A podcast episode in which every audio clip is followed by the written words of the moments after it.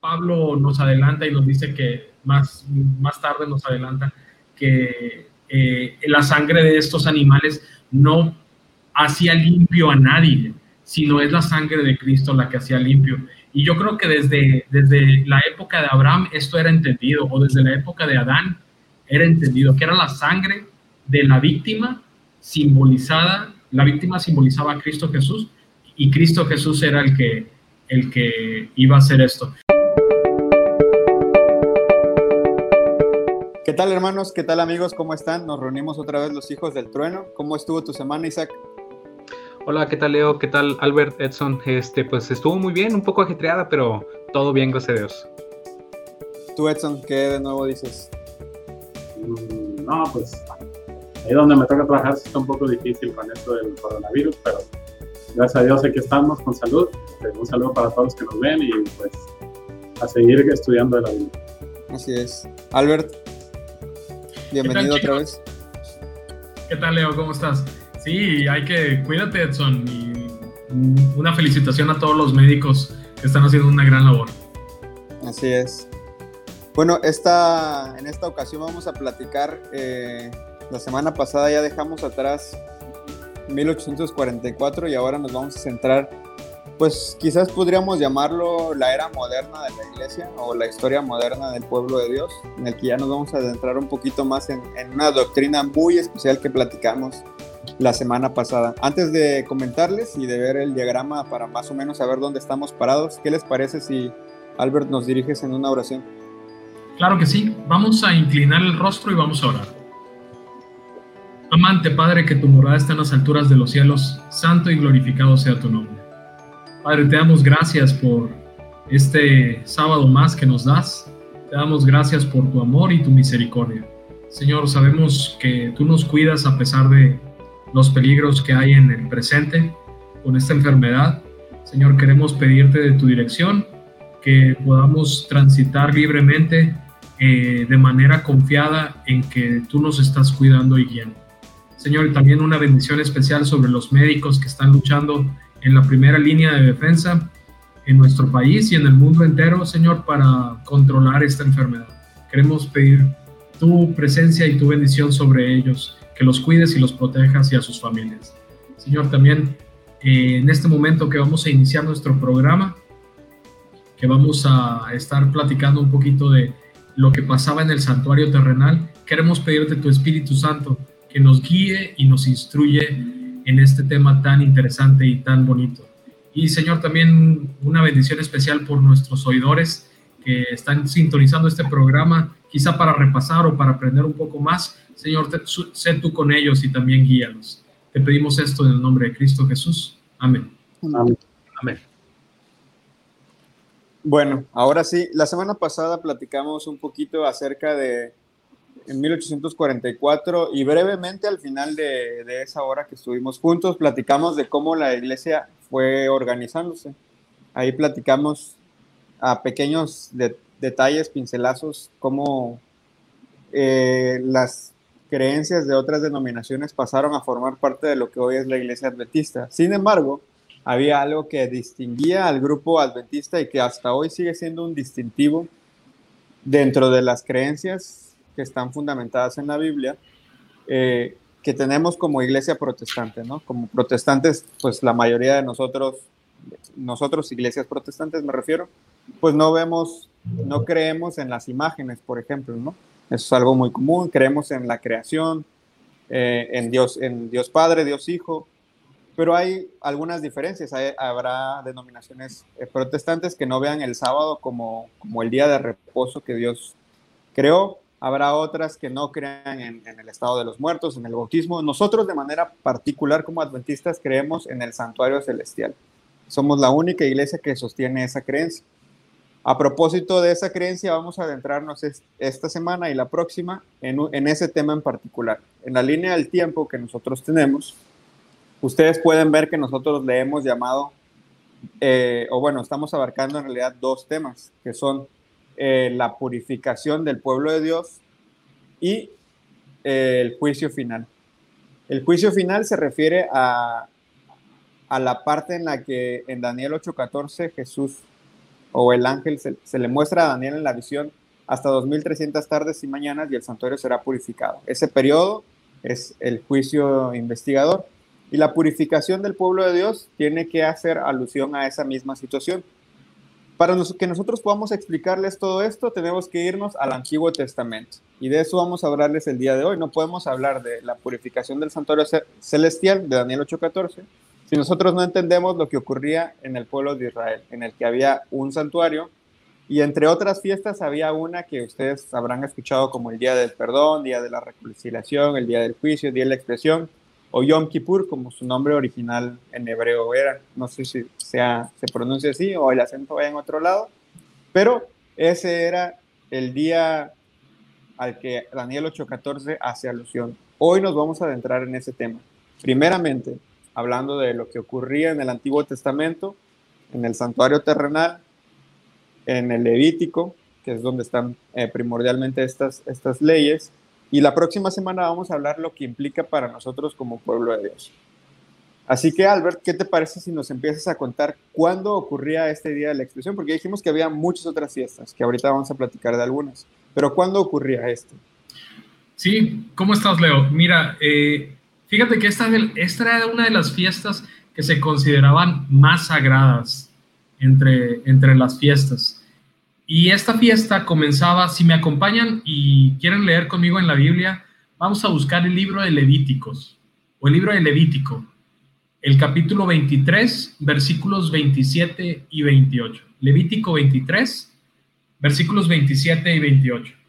Y, y antes de leer estos versículos, también quiero comentar que el Señor, en su sabiduría, nos dejó el tema del santuario eh, con muchas enseñanzas de qué es lo que va a hacer Cristo o qué está haciendo Cristo en el cielo. Y vamos a adentrarnos un poquito en el Antiguo Testamento para entender cuál es esta función. Y, y la pregunta es, ¿cuándo empieza? Dice el versículo 27, a los 10 días del mes séptimo será día de expiación. Tendréis santa convocación y afligiréis vuestras almas y ofreceréis ofrenda encendida a Jehová ningún trabajo haréis en este día, porque ese día es día de expiación para reconciliaros delante de Jehová vuestro Dios. Y fíjense, déjenme comentarles un dato curioso. Cuando estaba haciendo la investigación acerca del día de la expiación, noté que hay muchas comunidades de judíos que, aparte de celebrar este día, tienen familiares también judíos que no, no practican la religión pero no sé si les pasa como los adventistas. Hay muchos adventistas que no van a la iglesia el sábado, pero en Año Nuevo ahí ves a muchos adventistas que no has visto durante todo el año. Ahí están, ahí están reunidos esperando que el Señor nos dé una bendición para el Año Nuevo. Bueno, pasa lo mismo con el día de la expiación. Esta era una fiesta tan importante y ahí venía en la Biblia que no se debería trabajar. Y en la actualidad hay muchos judíos que aunque no practiquen la religión, se abstienen de trabajar en este día. Hay otros judíos que sí practican y también se abstienen de trabajar. Un caso importante eh, es Sandy Koufax, un famoso beisbolista eh, en las ligas mayores de Estados Unidos, se negó a participar en un juego pichando en su en su en el primero de, los juegos de ya era la final porque este caía precisamente este día de la expiación en esa fecha y él se negó y estuvo como dando, eh, dando, dando una demostración de su fe eh, a nivel mundial. Todo el mundo lo estaba viendo. Y otro dato curioso que les quiero comentar, porque aquí nos dice que el día de la expiación cae en el día, en el, a los 10 días del séptimo mes. Pero, ¿cuándo es eso? Porque los meses judíos y los meses de nuestro calendario no son los mismos. Bueno, déjenme decirles que en el año actual el día de la expiación va a caer a principios o al atardecer del domingo 27 de septiembre hasta el atardecer del lunes 28 de septiembre. Recordemos que los días en la Biblia se celebran de tarde a tarde.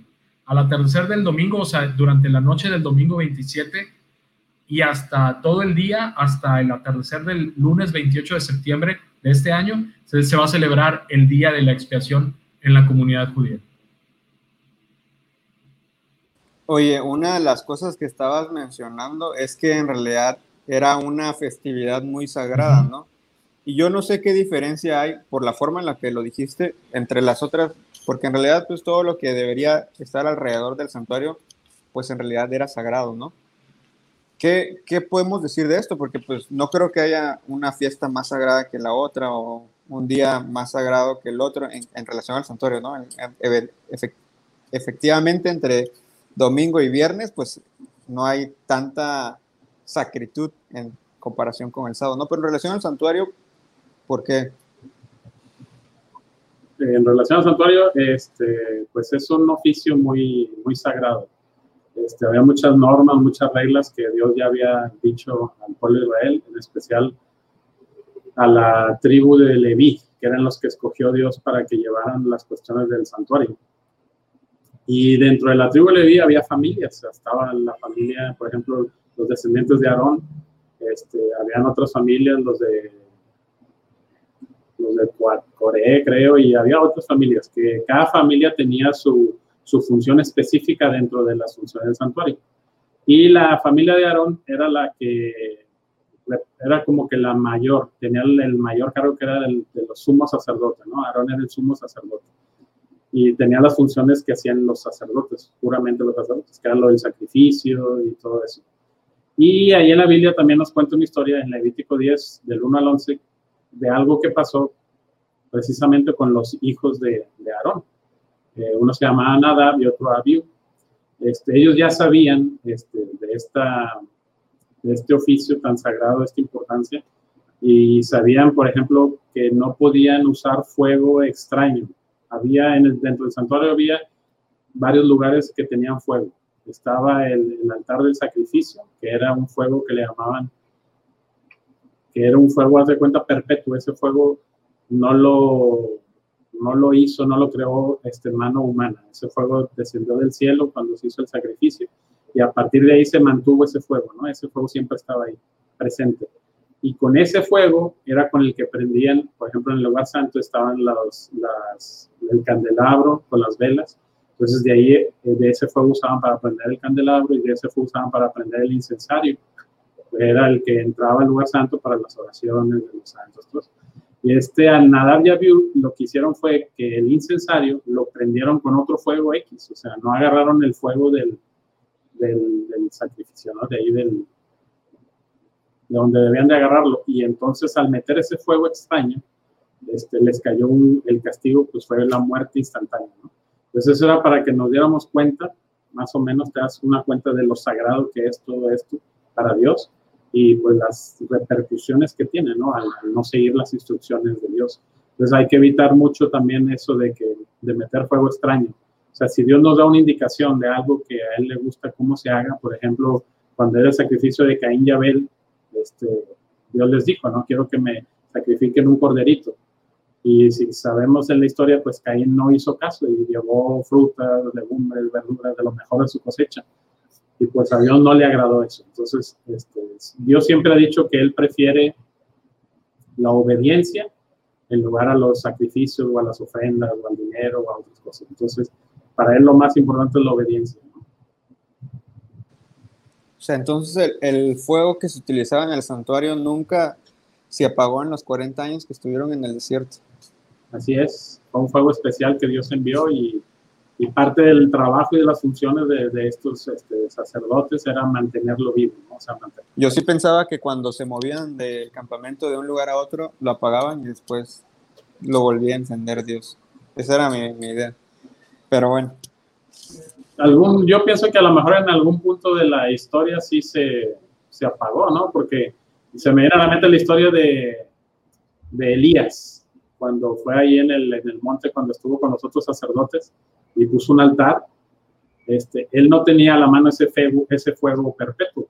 Pero ahí, ¿qué hizo Dios? Pues Dios otra vez mandó fuego del cielo y consumió el altar. E, es correcto. Incluso, o sea, el, el, fuego inicialmente, cuando, cuando se inauguró, por así decirlo, el santuario, Dios mandó fuego del cielo para prenderlo. Y, por eso en, la Biblia se le conoce como continuo, porque siempre tenía que estar prendido y como bien como, como lo dice Edson, era, eh, era algo que siempre, siempre, siempre tenía que estar encendido y era una obra que le tocaba ahí a los sacerdotes. Ya. Ahorita aprovechando que ya estás por acá, cuéntanos un poquito, porque pues si había, si había, eh, esta fiesta era sagrada, tendría que haber un, una señal para prepararse, ¿no? Y también para disfrutar después de, este momento tan sacro. ¿Cómo vivía eso el pueblo de Israel? Bueno, sí, digo, siempre que va a ocurrir algo que es sumamente sagrado, eh, no, no pasa desapercibido o sin que se le anuncie. Es decir, Dios siempre advierte cuando va a suceder algo que es santo, algo que es sagrado. Eh, en, una ocasión, cuando el pueblo venía de, del Éxodo, cuando los estaban sacando de Egipto y llegaron al Sinaí, eh, llegaron al Sinaí y, Dios les dijo, esténse un día, dos días y santifíquense durante estos días porque al tercer día yo voy a descender. Entonces, e, Él les pidió que se santificaran. Y bueno, en este caso, con la fiesta del Yom Kippur, que es prácticamente la fiesta de lo más sagrado que existe, eh, existía una advertencia o una preparación. Ahora, Albert ya nos dijo, eh, en Levítico 23 aparece que esta fiesta, la fiesta del Yom Kippur, eh, sucede en el mes séptimo para el calendario hebreo, que es el mes de Tishri. ese mes ocurría hasta el día 10 en la fiesta de la expiación. Sin embargo, desde el primer día de este mes había otra fiesta, que lo único que, que, era, o lo, lo, único a lo que estaba destinada esta fiesta, la fiesta de las trompetas, era para poder preparar a lo que era la fiesta de la expiación. Ahora, la fiesta de las trompetas empezaba desde el primer día del mes de Tishri. Eh, durante 10 días se, tocaban trompetas, eh, lo que ellos llamaban shofar, eh, y esto era una advertencia de que el día del juicio venía. Esto también lo encontramos ahí en Apocalipsis 14.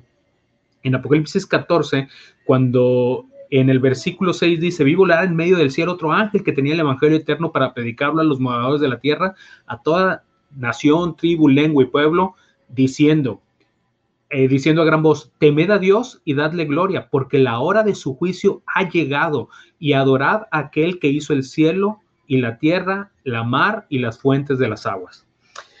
En este caso, eh, lo que era la fiesta de las trompetas era una, una advertencia, una preparación para el pueblo de Dios, para decirles, ya se acerca el día del juicio final, ya viene el Yom Kippur, que era lo que tenía que hacer el pueblo. De hecho, en esta fiesta todo el pueblo tenía que humillarse y tener un corazón contrito, tenía que arrepentirse de todos sus pecados, tenía que confesarlos porque era la última oportunidad que tenían para hacerlo, este, y prepararse, prepararse para el día del juicio final en el cual todos los pecados iban a ser traídos a juicio.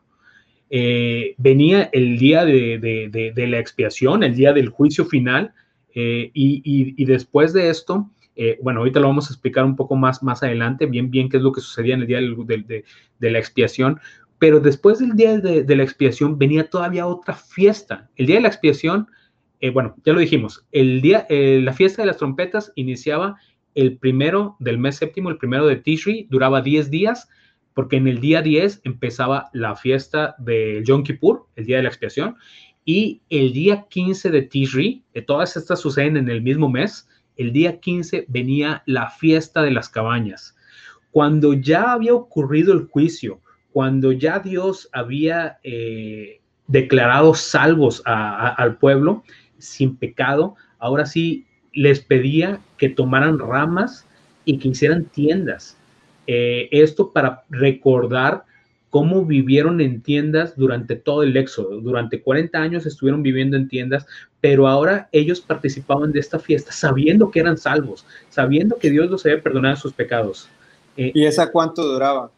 Eh, la, la, fiesta de las cabañas duraba siete días. Toda una semana tenían que estar viviendo en cabañas. Eh, estamos hablando que se este tenía 28 días un mes, porque era lunar, ¿no? El, mes de ellos era de 28 días, ¿no? Era en base al ciclo lunar. Eh, fíjate que los días de, los meses, aun y cuando era, era lunar, eh, había meses que tenían 29 días y había meses que tenían 30 días.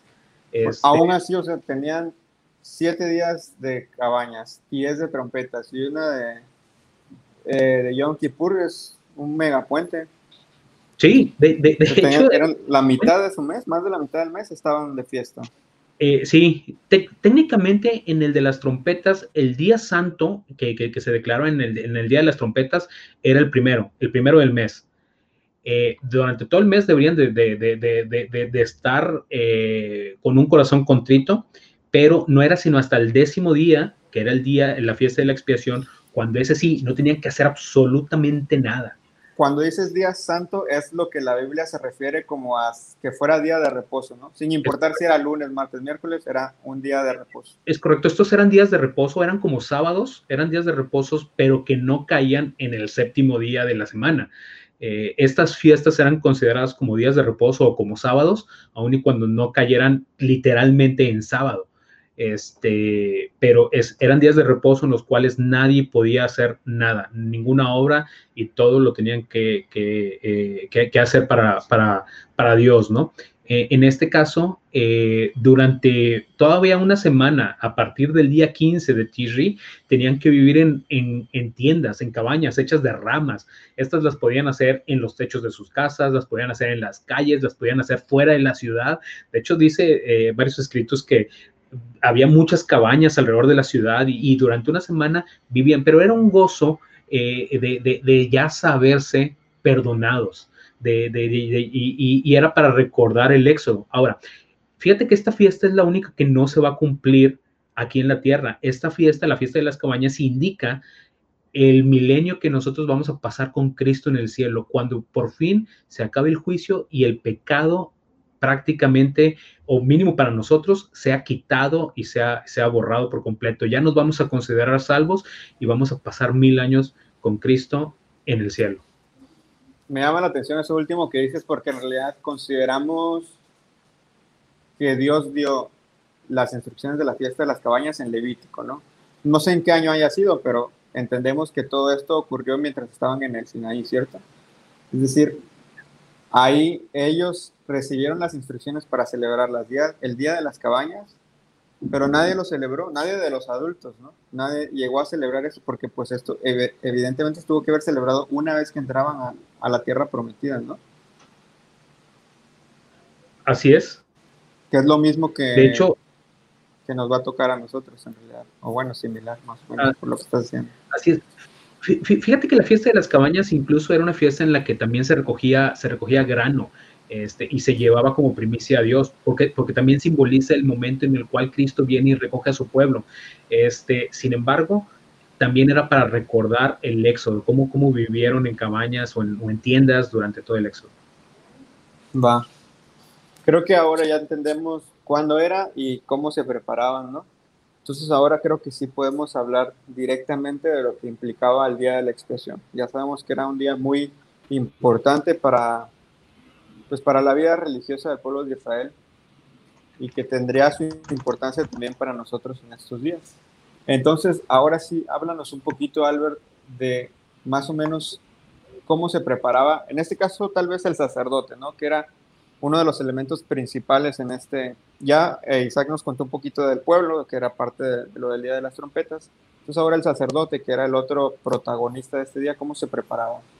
Sí, fíjate, antes de contestar, antes de contestar esta pregunta, em, déjame nada más comentarte algo que dice la hermana White, que tomando, tomando como plataforma lo que estaba comentando Isaac, dice que el día de la expiación o el Yom Kippur, eh, en la cual después de haber confesado sus pecados, el pueblo era declarado en paz con el cielo. Lo que estaba hablando del gozo de saberse perdonados, la hermana White lo toma que en el Yom Kippur, el pueblo, después de haber confesado sus pecados durante el año, y ese día de la expiación ellos tenían que estar ahí atentos porque su pecado estaba pasando en, para ellos simbólicamente en la tierra con el sumo sacerdote. Ellos tenían que estar atentos ahí con un corazón contrito. Mi pecado o mi caso está siendo revisado.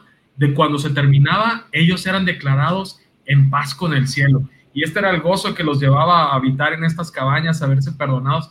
Y yo creo que es lo que vamos a hacer cuando venga Cristo en el milenio.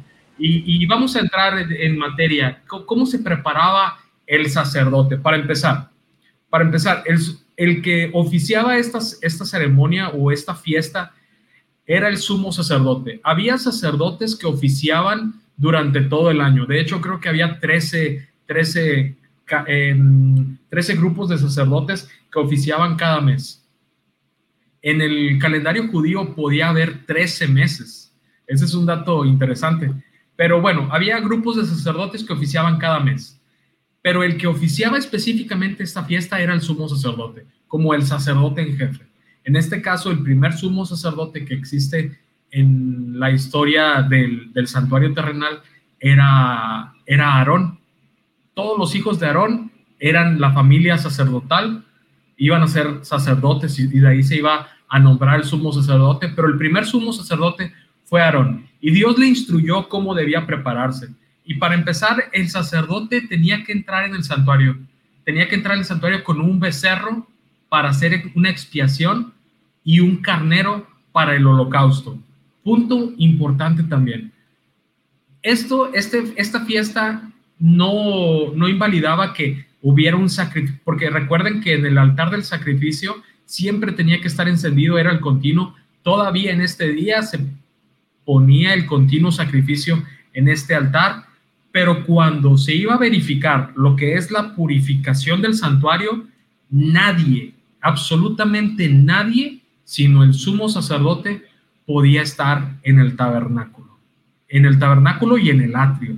Todos tenían que estar a la puerta del atrio hacia afuera. Nada más el sumo sacerdote entraba con estos animales. Ya habían preparado todo. Ahorita vamos a ver qué preparaban, pero absolutamente nadie, sino el sumo sacerdote, era el que oficiaba esta, esta fiesta. Ahorita estabas, digo, no te quise interrumpir, la verdad, pero cuando estabas mencionando que el pueblo eh, como, lo menciona Elena G. White, que el pueblo queda en paz con Dios, me llama la atención la historia de los reyes, ¿no? De hecho, en realidad la historia desde los jueces hasta, hasta la época de Jesús, pero concretamente la época de los reyes, pasaban años sin que celebraran la fiesta, ¿no? Tanto esta como la Pascua, que era probablemente de las otras, la, la segunda más importante. ¿Cómo pasaban muchísimos años, muchísimos, o sea, generaciones de reyes no celebraban estas fiestas y el pueblo iba en decadencia. Yo creo que era parte de esto, ¿no? rememorar este momento era importante para que ellos encontraran esta paz. Algo que estabas mencionando ahorita, eh, y creo que me gustaría aclarar, es, tú dijiste que preparaban un carnero para holocausto y un becerro para expiación. Y aparte también preparaban otros animales. Pero a mí me gustaría que platicáramos un poquito de la diferencia entre expiación y holocausto, porque en realidad como tú dijiste, el holocausto ocurría siempre y a final de cuentas, aunque pareciera lo mismo, eh, sí hay una diferencia, ¿no? Porque a final de, digo, pareciera lo mismo porque el de expresión, uno también se moría. Pero ¿cuál, cuál es en realidad la diferencia entre estos dos? El holocausto eh, era una ofrenda quemada, se quemaba por completo, se quemaba por completo y era un olor grato al Señor. Eh, en el caso de la expiación con el becerro, esta era para expiar los pecados, los pecados ya sea del sacerdote, del pueblo o, de, alguien que quisiera confesar sus pecados. Ahora bien, había otros animales que se preparaban, Edson, y había una, hay una simbología muy especial en estos dos. ¿Qué eran estos dos? Sí, aparte de eso también llegaban dos machos cabríos. Este, y, este, como te entendido, echaban suertes sobre los machos cabríos. Y uno era designado este, para que iba a representar a Sacel, que era el que iba a cargar con todos los pecados, ya que si era el sacerdote, el sumo sacerdote de la expiación, le iban a imponer las manos y ahí este, descargaban todos los pecados de todo lo que se había expiado durante todo ese año que había pasado. Y ese era el que se liberaba y se iba al desierto, lo dejaban en el desierto y hasta que moría. Y el otro macho cabrío era el que sacrificaban también en el holocausto del año en el altar del sacrificio. Aquí con lo que menciona Edson, nada más me, gustaría agregar, los dos machos cabríos que se separaban tenían que ser iguales, idénticos, tenían que ser lo más perfecto que se pudiese. Uno iba a, simbolizar a, Dios, a Jehová, a Cristo, y el otro iba a simbolizar a, Satanás. Pero como eran iguales y como el, humano, el sumo sacerdote o quien fuese, no los podía distinguir la diferencia, tenía que preguntarle a Dios quién te va a representar. Y esto se hacía eh, bíblicamente, la única parte en donde dice que, para esto se echaban suertes. Este, digo, hay otras partes donde dice que se echaron suertes, pero no, no, no, no para preguntar la voluntad de Dios. Pero aquí, bíblicamente, era el único momento en el cual se le preguntaba a Dios de esa manera. Eh, y Dios elegía cuál de estos dos machos cabríos lo iba a representar o iba a representar al Señor Jesucristo. Este, y, otro detalle bien importante, este, también comentando con lo que decía Albert hace un momento, el sumo sacerdote, cuando iba a hacer la expiación, cuando iba a entrar al lugar santísimo, él se quitaba la ropa sumo sacerdotal y se vestía de lino, se vestía como un sacerdote de, de a pie, de, de, básico, y se tenía que bañar antes, se ponía sus vestiduras de lino y con estas vestiduras de lino, digo, aparte tenía que meter incienso en el lugar santísimo, porque el lugar santísimo nadie podía entrar en ningún momento del año más que en este día, porque ahí estaba la presencia de Dios, tenía que meter incienso, este, y, y, ya después de, haber, de haberse puesto humilde, podía entrar este, a, hacer todo esto. Cuando, cuando somos niños todos vemos la imagen del sacerdote con sus piedras aquí, la túnica azul, eh, la mitra, o sea, todo eso no lo utilizaban el día de la expiación. Ahora, bueno, esa era una. Y la otra es que Edson mencionó que en realidad se llevaba, o sea, unos, uno de los machos cabríos quedaba para Dios y otro para Azazel. El que se llevaba para Azazel también lo hacía el sacerdote, se lo llevaba y después regresaba, o cómo le hacían para, para llevárselo y dejarlo por ahí botado. Bueno, yo quiero comentar un poquito antes de contestar esta pregunta, porque estamos entrando en un tema, en un tema importante y, creo que creo que eh, lo, estamos, lo estamos llevando muy bien.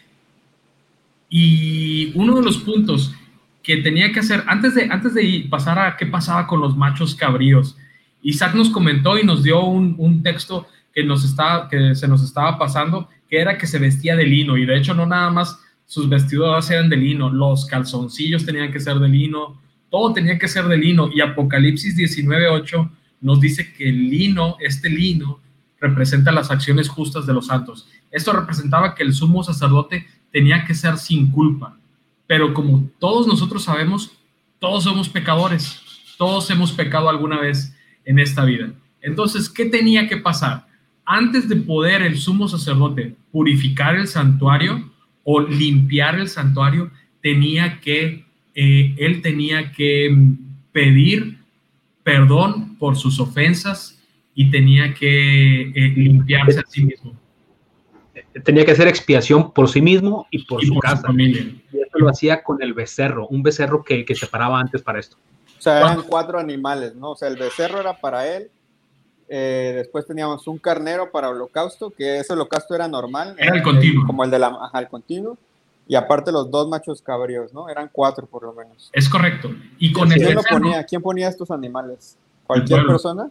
El pueblo. el sumo sacerdote o la familia sacerdotal los escogía de entre el pueblo ah, que todos ellos pasaban ahí viendo a ver qué había y de ahí De hecho, yo me imagino que era como que una, como que, como cuando hicieron el, el, santuario con Moisés, que traían las cosas. Yo me imagino que traen los animales y era una, como por así decirlo, eh, que escogieran mi animal era un gozo. Sí, un privilegio, ¿no? Un privilegio, esa era la palabra, un privilegio. Y yo, yo creo que se hacía de esta manera. Pero bueno, recordemos que al principio decíamos que lo primero que hacía era entraba con un becerro y un carnero.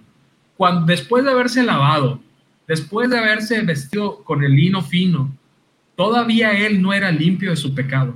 Tenía que eh, hacer expiación por sí, por su casa, como nos dice Isaac, con el becerro. ¿Y qué pasaba? Y este es un punto muy importante, porque después de haber eh, degollado a este becerro, tomaba la sangre, tomaba la sangre del becerro y entraba, pasaba ahora sí la... Ah, em, fíjense que aquí hay un punto interesante. Antes de entrar con la sangre del becerro, tomaba del carbón que puso el carnero ahí en el continuo, tomaba el carbón encendido y lo ponía en el incensario, como nos decía, nos decía Isaac.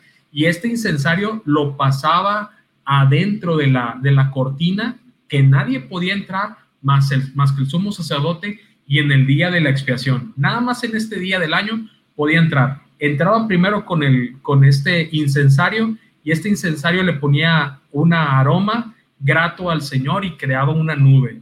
Sobre esta nube es donde iba a aparecer la presencia del Señor. Entonces, después de que pone esta nube, él sale, hace el sacrificio del becerro por sí, por su casa, después otra vez cruza la cortina y asperja la sangre hacia el propiciatorio. ¿Qué era el propiciatorio? El propiciatorio era la cubierta del arca del pacto y en el arca del pacto estaba la ley. Y en esa cubierta encima aparecía la presencia de Jehová, la, la Shekinah o Shekinah, no recuerdo la pronunciación exacta.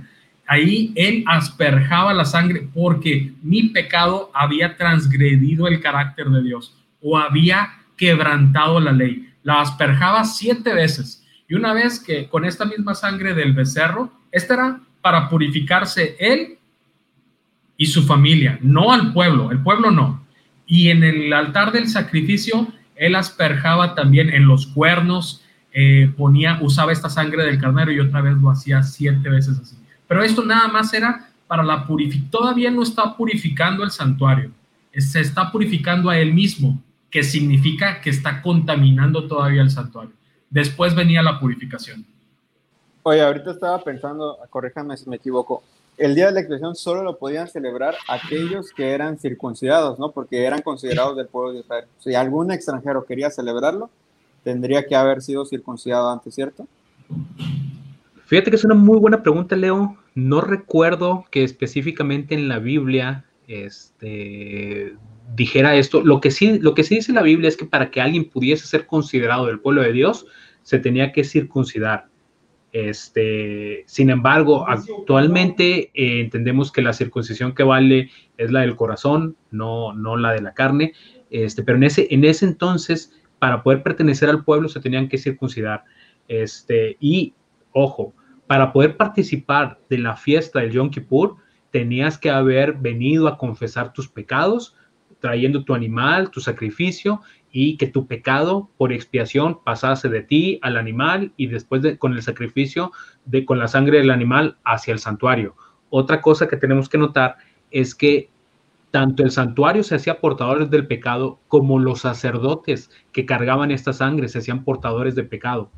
Cuando, cuando ellos eh, eran expiados sus pecados en el día de la expiación con el becerro, lo cual estaba diciendo Albert, y se expiaban los pecados del sumo sacerdote y de su casa, también se estaban quitando los pecados que ellos habían cargado del pueblo, todos los que habían venido a confesar sus pecados.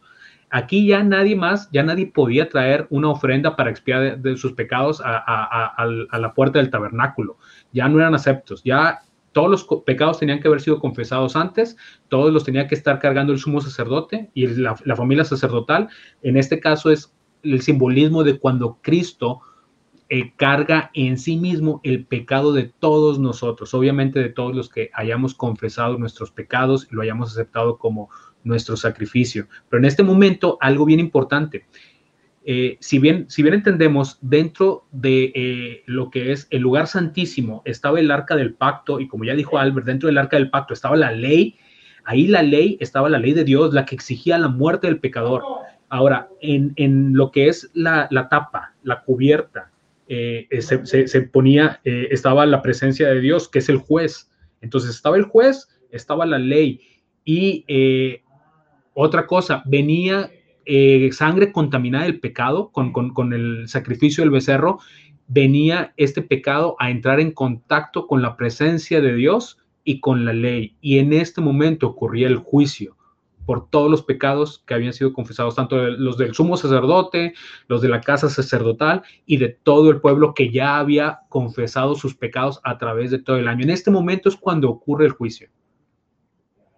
O sea, hasta ese momento, digamos, todo era silencio, ¿no? Después de ese momento fue como que ya el alivio final de, de, todo. De hecho, eh, ahorita que comentas eso de que era silencio, como nada más dentro del santuario estaba el, sumo sacerdote y estaba dentro, o sea, hasta, hasta lo más dentro del santuario, es decir, en el, lugar santísimo, eh, eh, se le ponían, en, antiguamente los judíos le ponían como unas campanillas en los tobillos para escuchar a ver si todavía se movía y le amarraban una cuerda al pie, porque muchas veces si no era considerado digno, él moría en la presencia de Dios.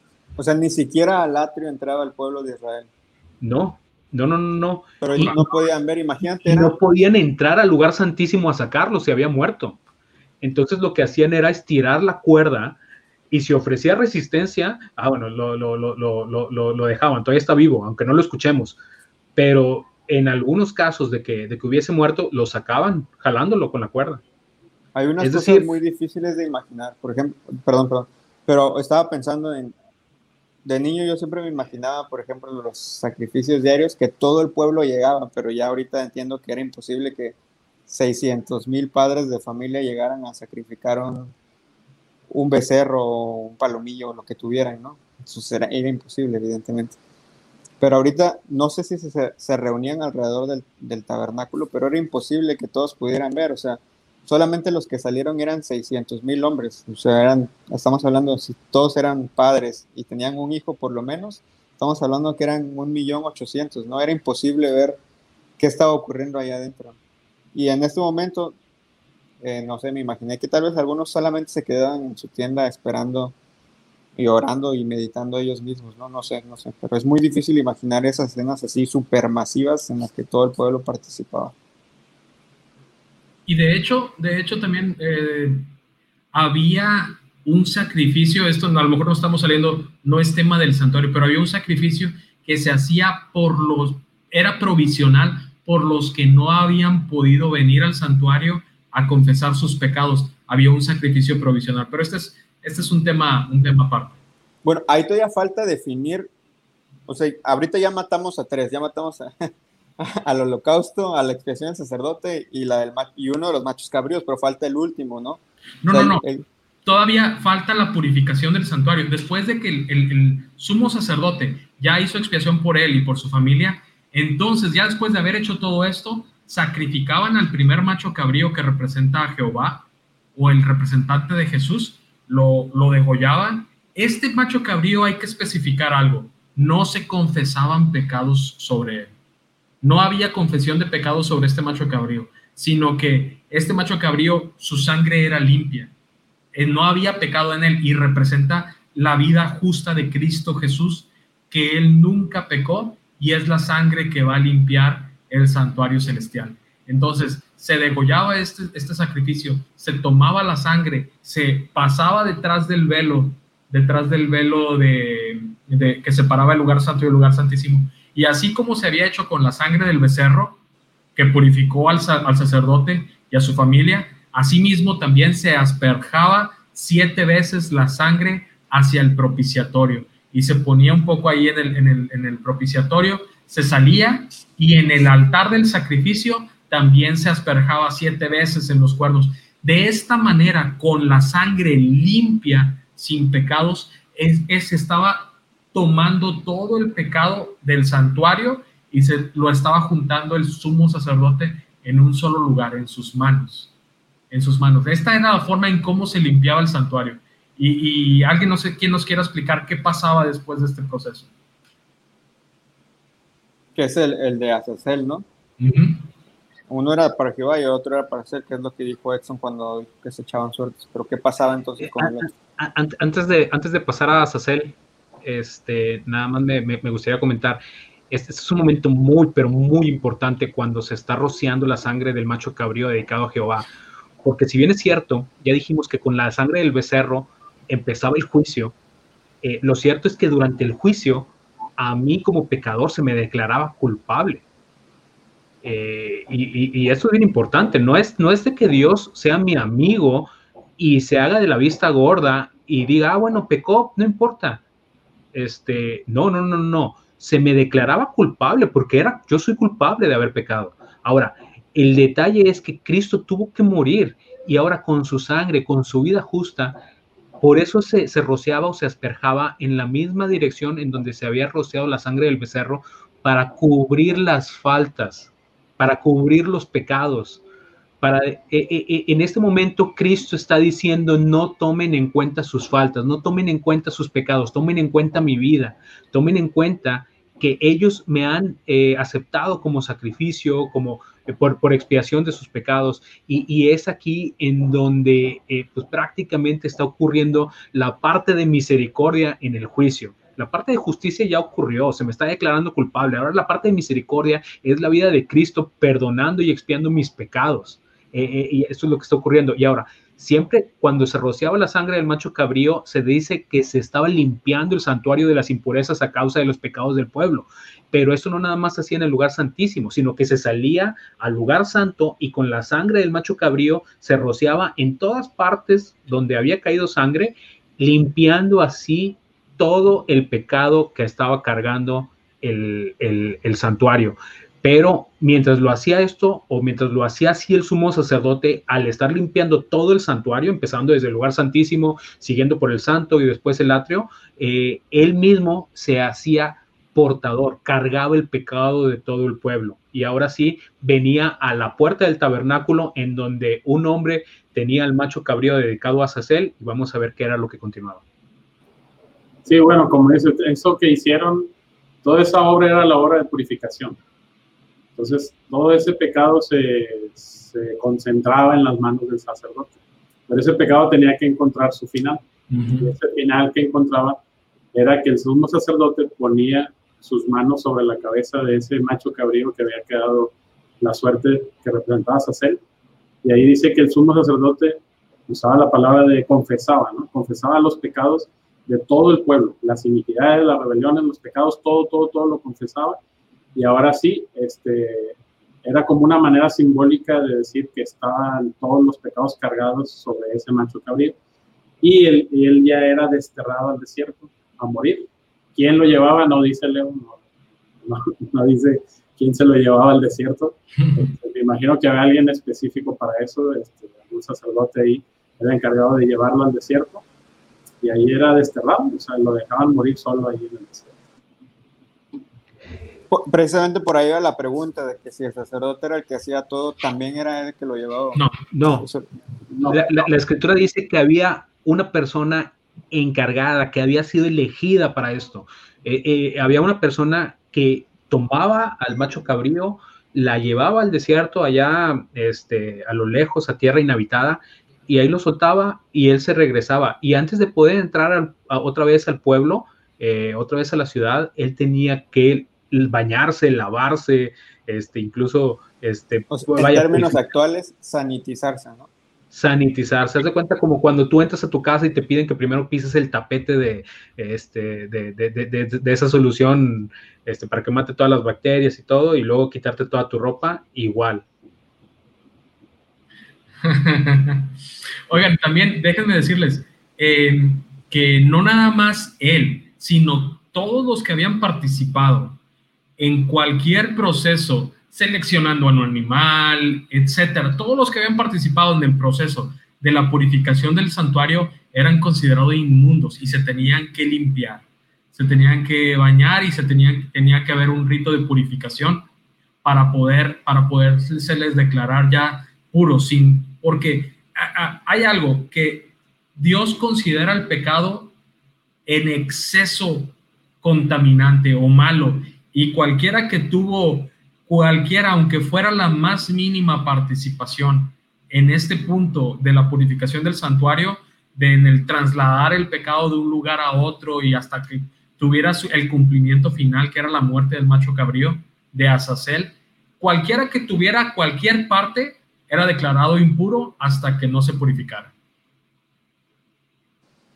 Pues creo que es un resumen bastante completo del tema del santuario terrenal, santuario levítico, y de cómo se purificaba. No sé si hay algo más que se nos esté pasando, que quieran agregar para ya ir cerrando este tema.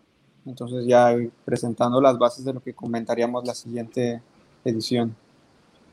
Yo quería decir, bueno, ahí para terminar más o menos, este, me gustó ese pasaje que dice, nomás a al final que dice, todo esto que acabamos de ver es figura y sombra de las cosas celestiales. Entonces, el siguiente tema, o no sé cuándo nos toque hablar sobre el santuario celestial, Entonces vamos a aplicar todo esto que acabamos de ver a cómo es en el santuario celestial. La realidad. Esto era una, una, una, sombra, y ahora vamos a, a, toparnos con la realidad. De, de, de hecho, digo, y lo adelanto, eh, en, el, en, lo que fue el episodio pasado hablamos acerca de eh, el chasco, entre otras cosas, hablamos acerca de, de, del chasco cuando pensaban que Cristo venía, pero realmente la profecía decía eh, que, que, el santuario iba a ser purificado. Obviamente se refería al santuario celestial. Y esto, esta explicación que estamos dando ahorita de, cómo se purificaba el santuario terrenal es para poder explicar, cómo era figura y sombra de, de, lo celestial, es para poder explicar la purificación del santuario celestial, eh, que, es, lo que vamos a tratar después. Bueno, en realidad yo solo quiero agregar a lo que tú dijiste, en realidad es figura y sombra y era la, es la ilustración de lo que va a ocurrir en el cielo para nosotros, ¿no? Para ellos era todavía la enseñanza del plan de salvación. No sé si alcanzaban a vislumbrar el santuario celestial, pero yo entendería que pues, para ellos todavía no, ¿no? Era, digo, nosotros lo conocemos por el, por el Nuevo Testamento, por las palabras de Pablo, pero no sé si ellos lo alcanzaban a ver. Para ellos era la enseñanza de cómo Dios iba a obrar en la salvación de cada uno de nosotros. No, pero de hecho el, los profetas eh, les decían, no recuerdo si es Isaías o Jeremías, ahorita no lo tengo presente, pero decía que, que el Señor no quería sacrificio, que quería obediencia, como nos decía Edson al, al inicio, y que, la, bueno, Pablo nos adelanta y nos dice que más, más tarde nos adelanta que eh, la sangre de estos animales no hacía limpio a nadie, sino es la sangre de Cristo la que hacía limpio. Y yo creo que desde, desde la época de Abraham esto era entendido, o desde la época de Adán era entendido, que era la sangre de la víctima simbolizada, la víctima simbolizaba a Cristo Jesús y Cristo Jesús era el que, el que iba a hacer esto. Y, nada más quiero terminar con un comentario. La hermana White tiene un libro que se llama Cristo en su santuario, la página 37, donde nos dice que cuando pasaba este punto del Yom Kippur, del día de la expiación, dice, la sangre de la víctima no hacía completa expiación por el pecado. Este es un punto sumamente interesante, porque la expiación, lo, lo, único que hacía la sangre, dice aquí, dice la hermana White, solo proveía un medio en virtud del cual el pecado se transfería al santuario. O sea, cuando alguien declaraba sus pecados en el, en el animal, nada más el Cristo lo único que hace es poder transportar el pecado de mí al santuario y después Cristo lo va a transportar a Satanás. Lo vamos a ver la próxima semana, en el que va a obtener el cumplimiento final eh, en la muerte. Y otro punto es que nadie podía estar 100% libre de su pecado hasta que no veía al macho cabrío irse al desierto. No podía considerarse libre de su pecado. En la actualidad consideramos que yo ya le pedí perdón al Señor y entonces el Señor toma mi pecado y lo echa a lo profundo del mar. Esto no ocurre mientras nosotros estamos aquí. Esto va a ocurrir hasta que se termine el, el, punto del pecado en el universo, el Señor va a tomar todos los pecados y los va a echar al profundo del mar y nadie jamás va a hablar más de los pecados. Pero mientras estamos aquí y mientras está transcurriendo el juicio, si yo hoy, que está transcurriendo mi parte del juicio en este momento, decido negar a Cristo Jesús y vivir mi vida en el mundo, al final el Señor va a decir, Albert sí me aceptó una vez, pero ya no, no murió aceptándome, todos los pecados que Él había, me había perdonado los va a volver a cargar sobre mí. Pues muchas gracias a todos por estas aportaciones que hicieron, especialmente de las últimas dos que, compartieron. No, no, voy a demeritar Isaac, pero estas últimas dos temas que compartió Edson y Albert creo que son eh, un buen resumen de lo que vamos a presentar la próxima semana, ¿no? Que es en realidad ya la traslación de lo que acabamos de comprender a la, a la época en la que vivimos, porque todavía estamos viviendo esa época, ¿no? Recordar, una de las cosas que a mí más, más me impresiona es que el pueblo de Israel vivía con suma solemnidad este día, ¿no? Mucha reverencia, tanto desde el, desde el día de las trompetas hasta, hasta el día que ya era el día de la expiación. Era suma reverencia, suma solemnidad. Nosotros también deberíamos tener en mente que estamos viviendo ese mismo día, que nuestra vida debería reflejar eso mismo, ¿no? Tal vez no, no tan derechitos, así como, o sea, físicamente hablando, pero sí espiritualmente hablando. Pues no me queda más despedirme de todos ustedes y de quienes nos acompañaron esta tarde y recordarles que si Jesús cambió a los hijos del trono, también nos puede cambiar a nosotros. Amén. Así es. Amén. Nos vemos. Bye. Muchas gracias. Nos vemos, chicos.